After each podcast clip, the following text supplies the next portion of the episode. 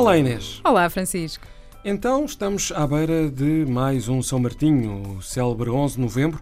E o que manda a tradição uh, são castanhas, água-pé, jerupiga, fogueira para saltar. E o que é que isto tem a ver com o ambiente? podemos ligar o ambiente a esta altura do ano. Não é difícil, embora o calor uh, não nos esteja a ajudar a, a, este clima que estamos habituados para comer as castanhas, aquele, aquele frio habitual. Mas uh, podemos fazê-lo de forma ecológica. Podemos celebrar, é já no próximo dia 11, portanto, por estes dias uh, o cheiro a castanha já anda pela rua.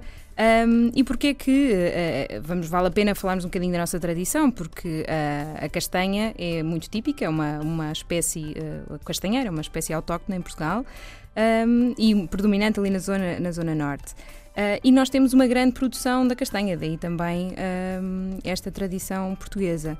Sim, há quem diga que é o petróleo da região transmontana e, estima-se mesmo que Portugal seja líder europeu uh, com excelente qualidade que leva à procura de, desde de castanhas para quer para consumo fresco, quer para, para transformação e, e, do ponto de vista alimentar tem vantagens, um baixo índice de colesterol e não tem glúten. Portanto, é uma vantagem até para, para as pessoas que têm umas dietas mais rigorosas é da, alimentação. É Mas, Francisco, como é que tu sugeres que vamos todos eh, comemorar a noite de São Martinho por, por nossas casas? Ora bem, eh, em primeiro lugar, olhando para uma paisagem de castanheiros, que é sempre.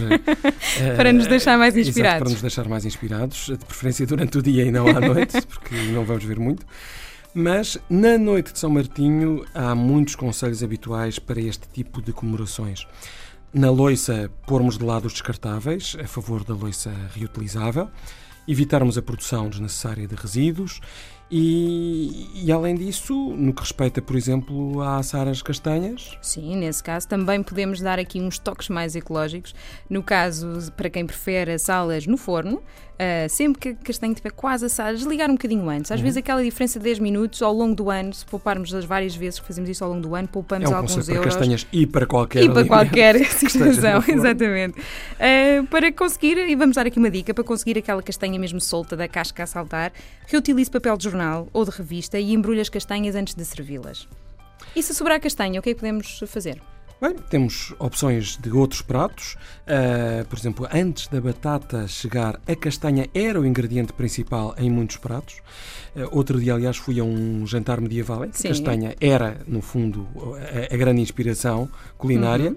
E depois os restos de vinho congelar em couvetes para reutilizarem também em cozinhados futuros. Eh, ou para vinagre, para tempero de comida. Daí que, já sabe, faça deste São Martinho um momento mais ecológico que o ambiente agradece.